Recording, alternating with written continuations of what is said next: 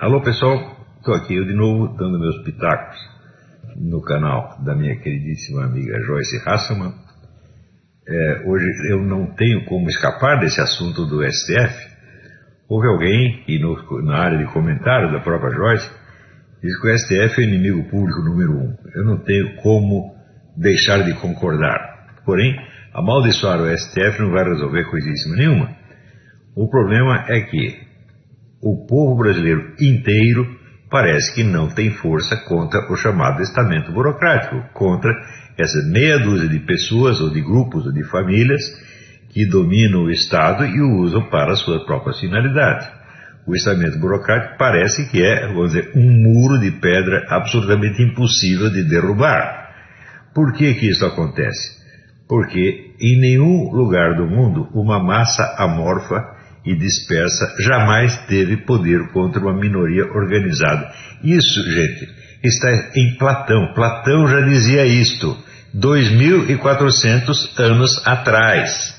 E até hoje o pessoal parece que não entendeu que sem uma liderança capaz de organizar a massa, nada será conseguido. Eu estou dizendo isso. Platão dizia 2.400 anos atrás, eu estou dizendo apenas desde 2015.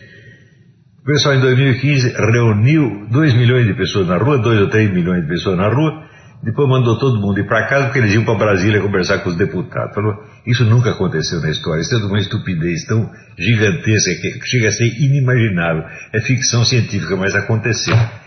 E agora, com os caminhoneiros, a mesma coisa. Você reúne uma classe de, acho que 200 ou 300 mil pessoas com um poder extraordinário na mão e daí entrega para dois ou três líderes que vão lá conversar com os donos do poder.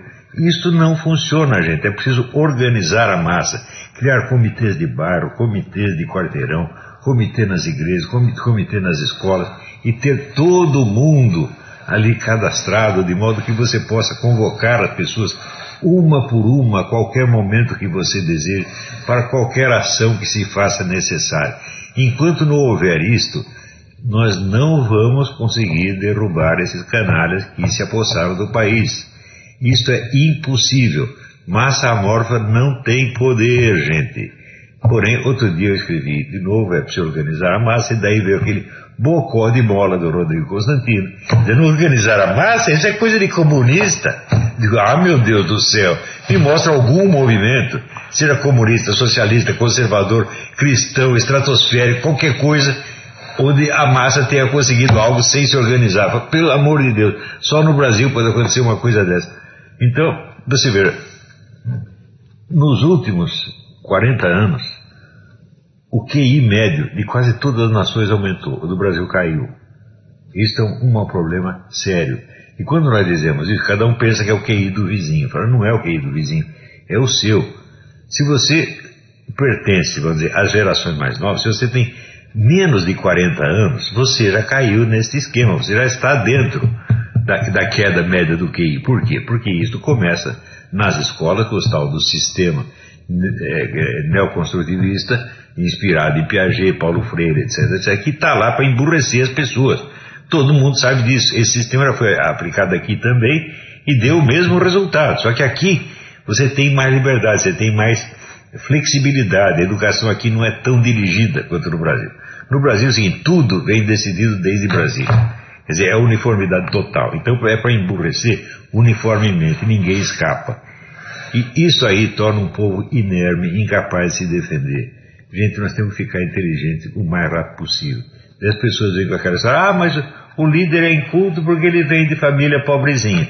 Entendeu? Ah, é? Se vem de família pobrezinha, mais ainda você tem a obrigação de se tornar inteligente e culto. Por quê? Você não tem cargo, você não tem poder, você não tem meios de ação, então você tem de sobrepujar o seu inimigo pela inteligência e pelo conhecimento, porque essa é a sua única chance. Então acorde. Tendo você nasceu na favela, nasceu no, no, no, no extrato mais baixo da sociedade, pois cresça intelectualmente. Não há limite para o crescimento intelectual. E note bem, o crescimento intelectual não custa dinheiro, meu filho. Você não precisa viajar para estudar em Harvard.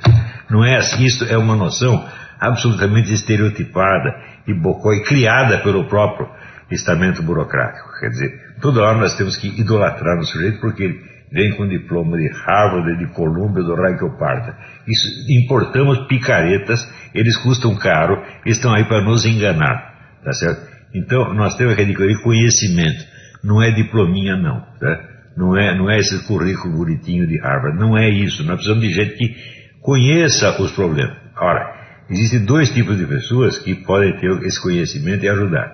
Você tem os intelectuais e estudiosos, que eles têm duas características, eles sabem o que está acontecendo e sabem o que é preciso fazer. E tem os líderes. Os líderes não, é, não são pessoas que têm que se dedicar somente à atividade, sem pensamento, sem retaguarda cultural. Não, ao contrário. O líder é o sujeito que sabe essas duas coisas, tanto quanto os intelectuais, e sabe ainda uma terceira que eles não sabem, que é como obrigar as pessoas a fazer o que tem de ser feito. Então, um líder tem de ser intelectualmente superior à própria classe intelectual. Isso nós temos que meter isso na cabeça de uma vez por todas, gente. Nós temos que conhecer muito, nós temos que ser mais espertos do que os adversários. Tá? Então larguem de ser bobos, larguem de esperar que massa amorfa realize algum milagre e vamos voltar vamos dizer, aos princípios de vamos organizar a massa e daí vamos agir. E daí vamos derrubar toda esta canalhada. Tá? Então é isso aí. Até semana que vem, sei lá, não tem, não tem data certa.